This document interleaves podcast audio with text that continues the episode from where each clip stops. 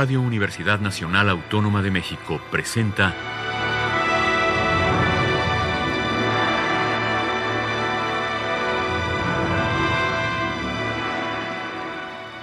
Hacia una nueva música.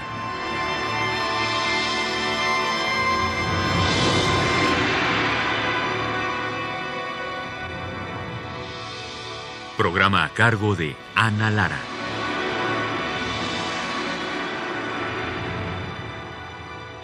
Muy buenas tardes, bienvenidos hacia una nueva música. Soy Ana Lara. Esta tarde le doy la bienvenida a Pedro Castillo Lara. Bienvenido, Pedro. compositor, sobre todo de música electroacústica, creo, ¿no? Sí. Cuéntanos un poco de tu trayectoria, Pedro. Bueno, pues yo comencé a estudiar aquí en México. Primero, mi primer acercamiento fue en el estudio de arte guitarrístico eh, con el maestro Guillermo González. Sí, porque López Ramos ya sí ya estaba sí ya, ya, era viejo. Solo daba clases a los a los grandes guitarristas.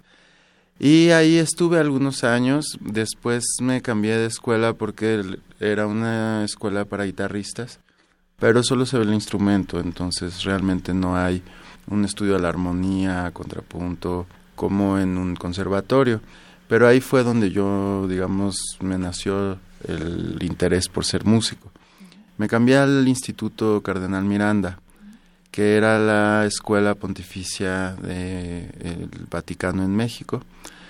Ahí hice el bachillerato eh, que duraba cuatro años, el bachillerato musical, llevábamos la prepa junto con los enseñanzas musicales. yo, creo que la mejor manera de aprender música. Sí, no, está, bueno, a mí es un sistema que me encantó, de hecho lo replico ahora.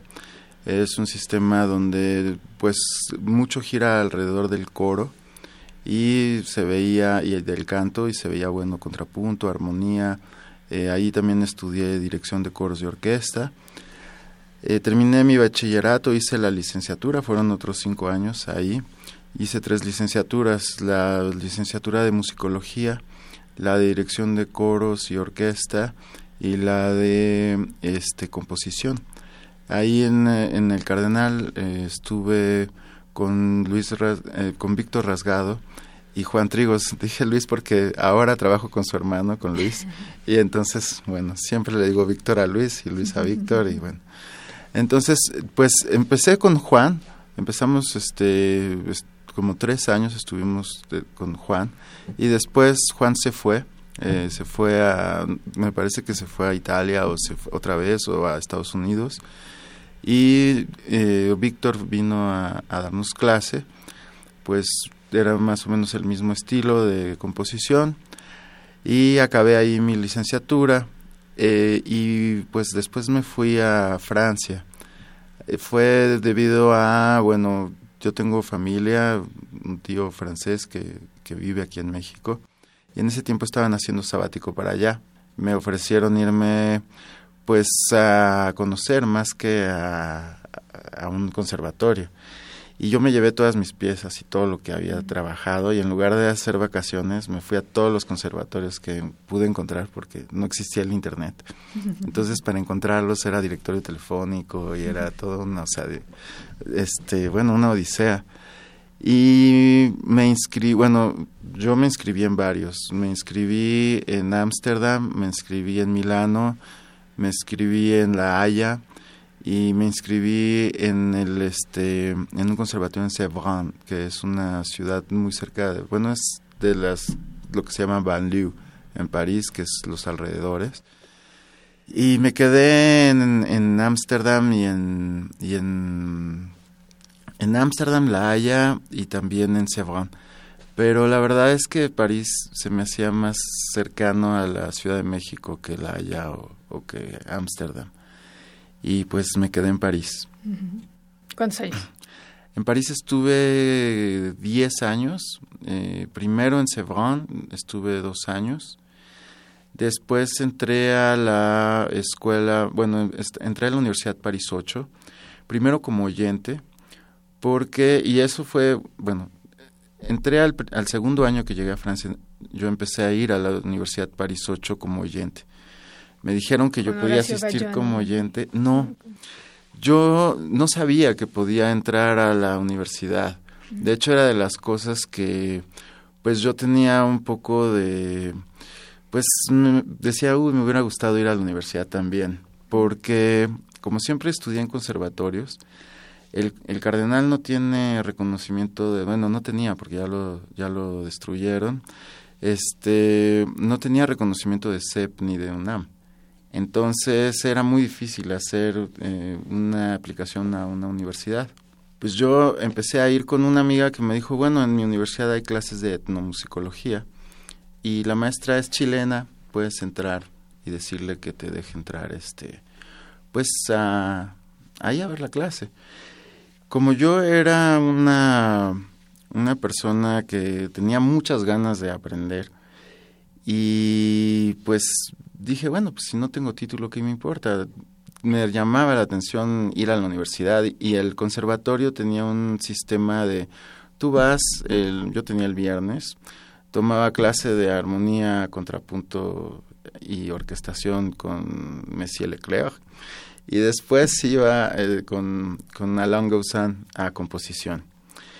Pues yo llegaba, tenía dos compañeras chinas, después este que no hablaban francés tampoco, eh, y salía de mi clase y entraba, o sea, yo veía salir a mi compañero que salía del salón, entraba yo, me daba mi clase, abría la puerta, veía al otro, y así me pasé seis meses de no tener contacto con nadie. La universidad pues eran grupos de 40, entonces era muy eh, pues atractivo para mí. Entonces empecé a ir a la clase de etnomusicología y empecé a hacer el curso de etnomusicología y dije pues voy a ser etnomusicólogo también, ¿no? Y yo primero me metí, porque además no sabía bien francés, entonces me metí hasta atrás y me escondía. Y después veía a alguien que tuviera pues bien su que se veía que tomaba notas bien. Y entonces iba y le decía que si me dejaba sacarle fotocopias sacaba fotocopias y después pues con el diccionario porque no había traductores. Entonces diccionario inglés francés digo perdón francés español y a traducir todo. Eh, y después empecé a hacer los exámenes. Y pues yo llegaba al examen como si fuera un alumno inscrito y a la hora de entregar el examen le decía al maestro, oye, pues hay un problema, que pues, yo no estoy inscrito, entonces este, quería ver si me puedes revisar el examen. Como que se asombraban mucho y pues me decían que sí y empecé a pasar. Entonces me dijeron, oye, ¿por qué no te inscribes? Y yo dije, bueno, pues les conté mi problema y me dijeron, bueno, París 8 tiene un sistema de revalidación de estudios, entonces tú haces unos exámenes, traes tus papeles, vemos qué has hecho, lo ve el consejo académico y decidimos en qué nivel te puedes inscribir. Ah, fantástico. Pues llevé todo mi... Y en ese tiempo justamente eh, conocí que también tenían eh, composición electroacústica. Entonces me metí también a la clase de Horacio. Eh, me metí a la clase de Max con Ancedes, me metí a la clase de composición con Mario Mari y empecé a conocer a los compositores. Y a la hora de hacer mi revelación, pues llevé todo y yo pensaba que me iban a poner en, en, este, en la licenciatura. Y me dijeron, bueno, pues entras a maestría. ¿Qué quieres hacer? Y ahí fue cuando yo dije, no, pues yo quiero estudiar con Horacio. Y entonces ya Horacio me firmó, me hicieron la revalidación y empecé a estudiar la primera maestría con Horacio Bayone. Bueno, luego vamos a continuar, pero quiero que escuchemos primero algo de tu música. ¿Qué es lo que nos vas a presentar? Pues les voy a presentar en primer lugar eh, una pieza que se llama Trío número 2, que traje aquí. Esta es la primera pieza que hice en este laboratorio, en esta maestría justamente. Es una pieza para clarinete, fagot, piano y electrónica y la presentamos en el ciclo de conciertos de música electroacústica que organizaba Mario Mari en la Universidad París 8, que era un ciclo de conciertos internacional. De hecho, ganó el, que, el poder ser, eh, digamos, tocada, cuando se hizo un concurso para Armonía Opus Trío. Y bueno, pues me gustaría eh, ponérselas.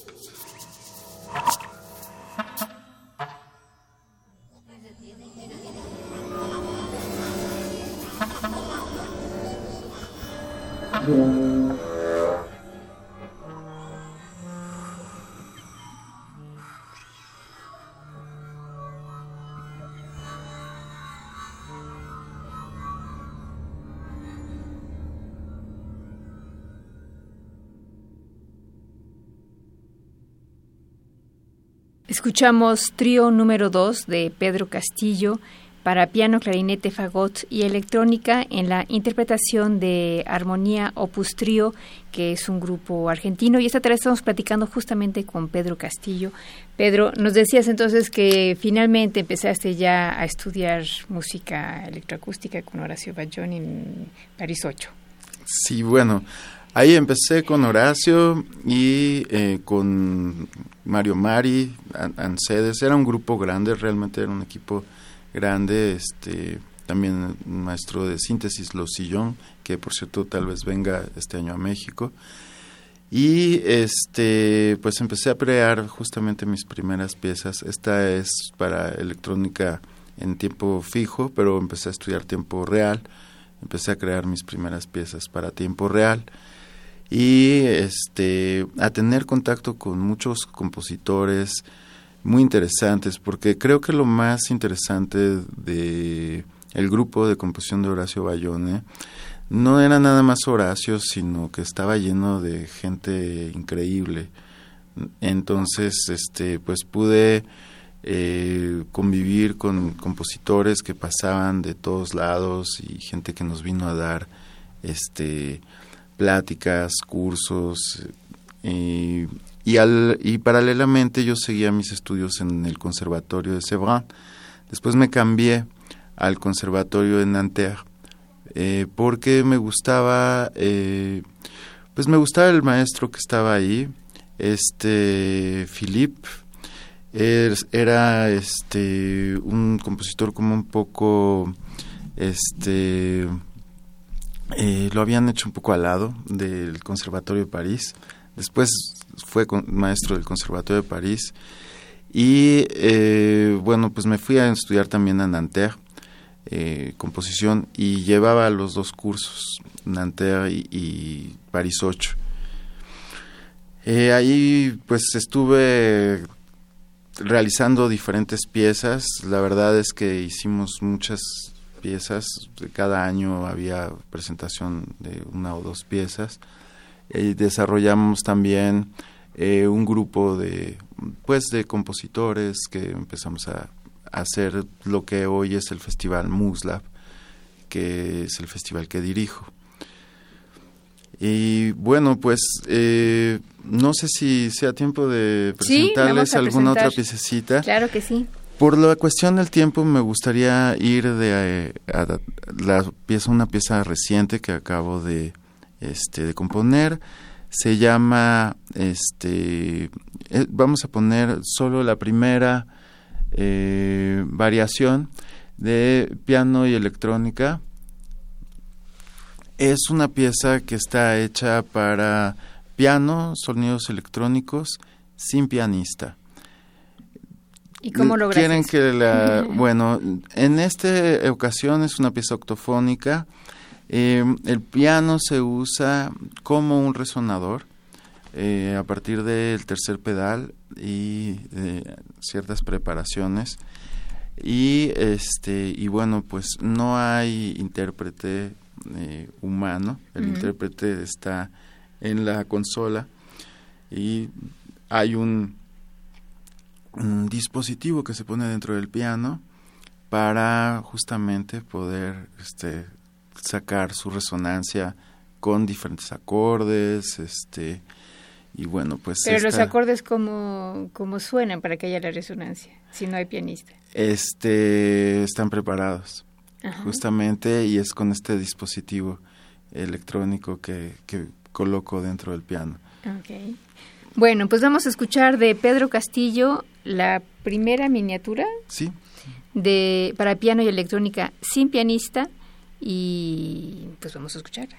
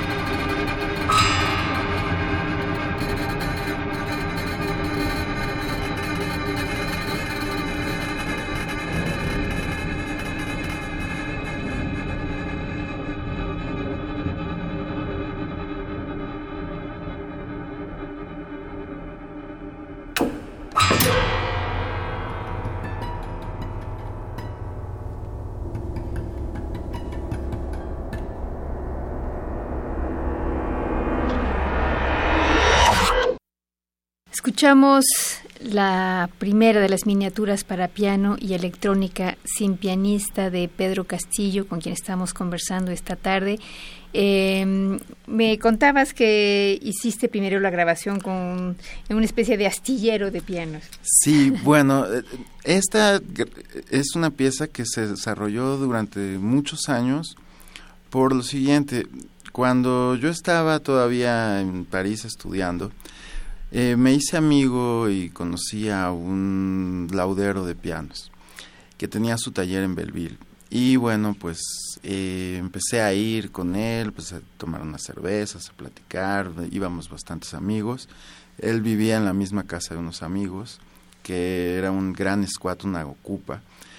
Y entonces eh, yo empecé a ir a, pues a grabar y a rascar los pianos que él tenía. Entonces cada que llegaba un piano nuevo, pues yo iba ahí a meterle mano. Este, no siempre con la autorización de él, porque no le gustaba mucho, la verdad, que, que pues fuera yo a rascarle esos pianos.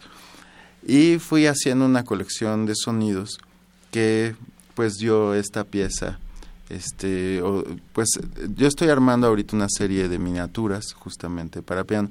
Y la otra fue, bueno, utilizar el piano eh, como, o sea, en esta pieza también yo abordo una, digamos, una cuestión que es darle importancia al instrumento en sí. O sea, el piano en sí tiene eh, no solo ciertos sonidos que, bueno, no los puede hacer un pianista, sino también eh, una resonancia, una serie de virtudes eh, que no necesariamente las tiene que sacar un instrumentista.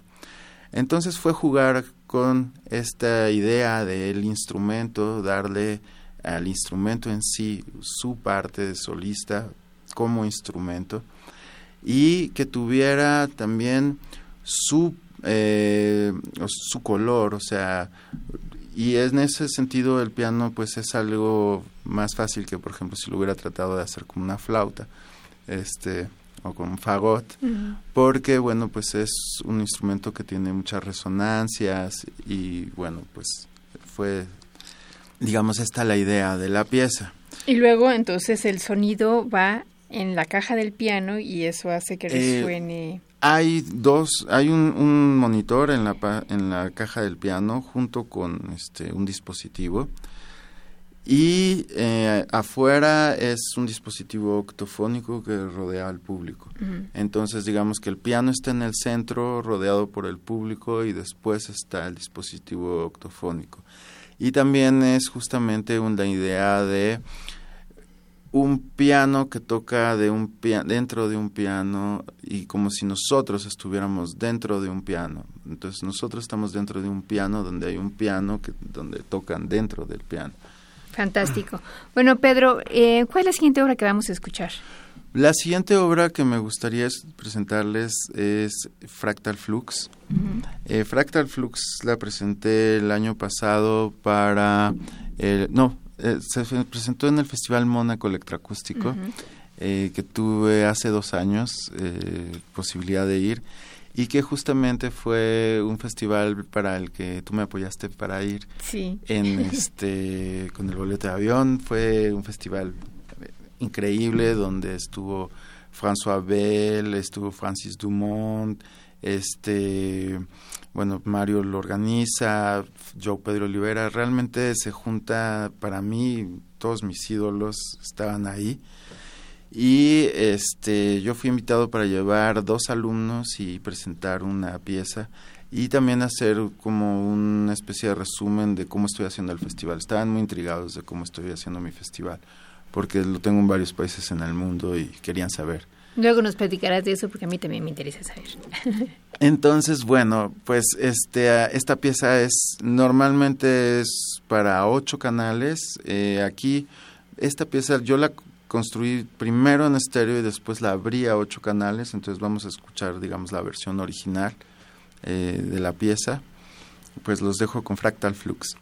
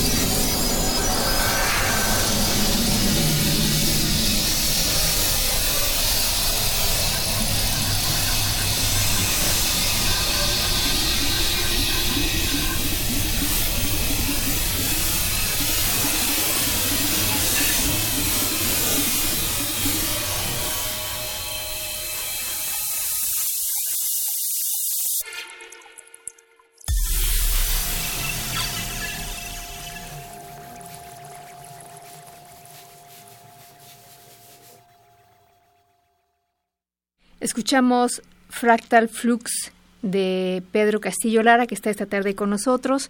Y Pedro, ahora yo quiero que nos cuentes de tu famoso festival Muslab. Ok. Bueno, pues Muslab empezó eh, por ahí de 2010. Las primeras, digamos, este, eh, intentos por hacer eh, pues un encuentro de compositores más que un festival. Lo que empezamos a hacer fue un encuentro, encuentros de compositores. En París estábamos compositores de Grecia, Brasil, Argentina, México, este y diversos lugares. Entonces eh, nunca hacíamos eh, entre nosotros conciertos, entonces empezamos a hacer conciertos entre nosotros. Yo tenía una asociación con la que empecé a pues un poco hacer este tipo de actividades. Y este pues uno de los primeros este proyectos que presentamos se presentó al ZKM en Alemania en Karlsruhe donde grabamos la pieza que les voy a presentar a continuación este que es para barítono y electrónica en live y a partir de este... sax. Ajá, para saxofón barítono, sí, para saxofón barítono y eh, electrónica en directo. Este, y este lugar, bueno, pues era un lugar increíble que tiene este un, un anillo de eh, 48 bocinas, donde, o sea, son cuatro anillos de ocho, este, más los subwoofers, y tiene un bueno, tiene la, la cosa de que eh, el espacializador puede mover el sonido, digamos, por toda esta media cúpula que se tiene. Entonces hicimos esta una pieza donde este son cuatro canales que funcionan como si fueran serpientes que se mueven dentro de el este del lugar y pues nos fue muy bien, eh, empezó a funcionar eh, este tipo de, de proyectos.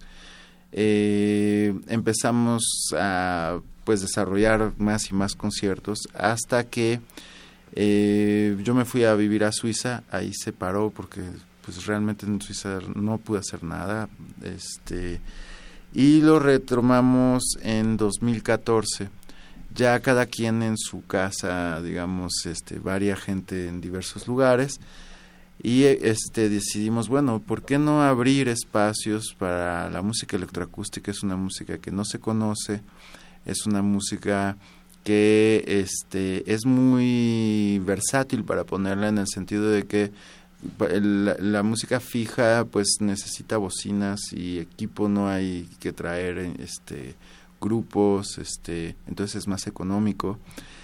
Eh, es un tipo de música que también despierta la imaginación de las personas y que se ha presentado de alguna manera en situaciones que no son las adecuadas. Entonces, pues, ¿por qué no? Pues si nosotros somos los compositores, tratar de buscar estas situaciones que sean más adecuadas en un entorno pues un poco más este amigable para la música electroacústica y para el oyente, el escucha para mí es importante porque empezamos a ver que no es verdad, bueno, yo no creo que es que sea verdad esto de que la gente que tiene menos acceso al arte y a la música contemporánea es menos este eh, sensible. Eh, nosotros hemos llegado con el festival a lugares, a pueblos pequeños como Cozoleacaque en Veracruz y en diferentes lugares donde la gente al escuchar esta música despierta su imaginación y, y, le encanta. Entonces tratamos de seguirlo desarrollando. Y otra cosa muy importante para mí fue, pues yo vivía en París, venía y empecé a ver muchos músicos tocando en la calle y me dio mucha, mucho sentimiento. Este, y empezamos a hacer con la asociación que tenía un proyecto que se llamaba Fonoteca al Rescate de Nuestra Cultura, que era, bueno, grabar a esta gente, subirla a YouTube, hacerle una especie de tarjeta de presentación. Pero uno de los chicos que grabamos, ahorita de estas, cada vez que digo el número, me quedo abajo como 50 mil. entradas, pero debe de estar cerca del millón ya de entradas con una canción. Yo en mi vida he tenido, o sea, en ninguna canción un millón de entradas y pues nos pusimos a pensar, bueno, este chico pues es de Coatzacoalcos, eh, es una persona que no tuvo acceso a cursos de este de grabación ni que le pudieran ni que le pudieran este eh, mostrar cómo pues cómo sacarle dinero a su música que no sea yendo a tocar. Y pensamos bueno qué tal si con el festival en lugar de nada más llevar la música nueva les enseñamos todas las técnicas que nosotros utilizamos para hacer la música electroacústica que es digamos lo más fino en sonido que, que puedes hacer o sea que nosotros trabajamos el sonido realmente con muchas técnicas de grabación que pueden servir para pues cualquier grupo de, de música, independientemente si es una orquesta o un grupo de música tradicional o de rock. Entonces empezamos a hacer que el festival eh, no nada más sea llevar esta música, sino llegar y dar estas formaciones a las personas. Y bueno, justamente eh, en este en esta cosa fue que empezamos a hacer el grupo y tal vez les presento la pieza que les había prometido, la que hicimos en ZKM, con el que seguimos guardando este pues relación. No hemos hecho el festival en ZKM, pero nos mandan mucha música y, realmente pues este eh, es una institución que para mí es mm, pues muy importante y, abierta. Entonces les este les presento Meslitiltic, que se llama Luna Negra, para sax barítono y electrónica en directo.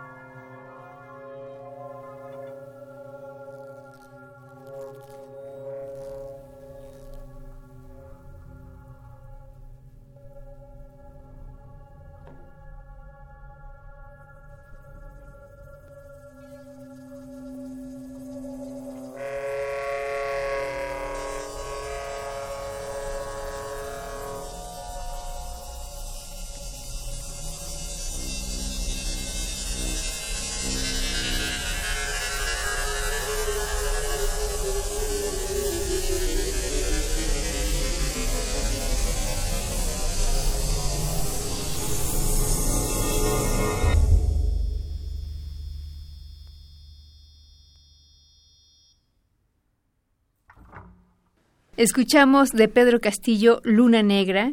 Tú lo puedes decir en agua, por favor, Pedro. Para saxofón barítono y electrónica en directo. Tenemos unos cuantos minutitos, pero quiero que termines de contarnos de, de Muslab, porque se hace en México cada año también, ¿o cómo? Sí, bueno, Muslab lo estamos haciendo en México, Brasil, Argentina, España, Inglaterra, Portugal y Francia. Es un festival que tiene convocatoria abierta a todos los compositores. Eh, tenemos dos categorías. Es música electroacústica eh, de dos a ocho canales y música electroacústica con video. Eh, hacemos una selección de, eh, de compositores. Nosotros, digamos que tratamos de programar la mayor cantidad de compositores de la mejor manera posible para abrir un espacio a la música electroacústica y cada año lo hacemos en coordinación con más o menos 32 instituciones diferentes en el mundo. Mm. ¿Y cómo puede la gente enterarse de lo que pasa? bueno, para enterarse sobre el festival solo tienen que poner Muslab en, en Google. Eh, la página es muslab.org, es como música y laboratorio. Eh, ahí tienen toda la este, información. También tenemos Facebook donde están los conciertos. Este año vamos a tener aproximadamente 27 conciertos, varios aquí en la Ciudad de México. Vamos a hacer en Centro Cultural España, en el Jardín Sonoro de la Casa del Lago, que está hermoso, pasen por ahí. Eh, y bueno, en la UAM Xochimilco. Eh, tenemos diferentes sedes aquí en la Ciudad de México, Fonoteca Nacional, Cineteca, parece que va también a participar. Este, entonces, bueno, los invitaría a darse una vuelta, a escuchar este tipo de música en diferentes contextos. Justamente nos gusta presentarlo en jardines, en lugares eh, que no siempre van a ser la sala de concierto. Pues muchas gracias a Pedro Castillo Lara por esta entrevista, por hablarnos de tu música y de tu trabajo.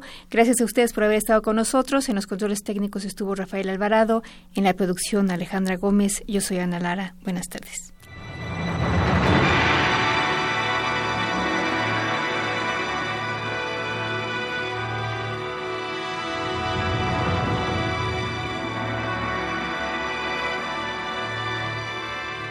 Radio Universidad Nacional Autónoma de México presentó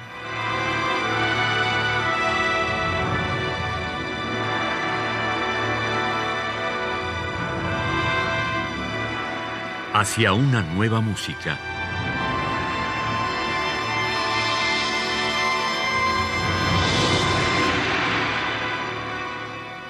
Programa a cargo de Ana Lara. Radio UNAM. Experiencia sonora.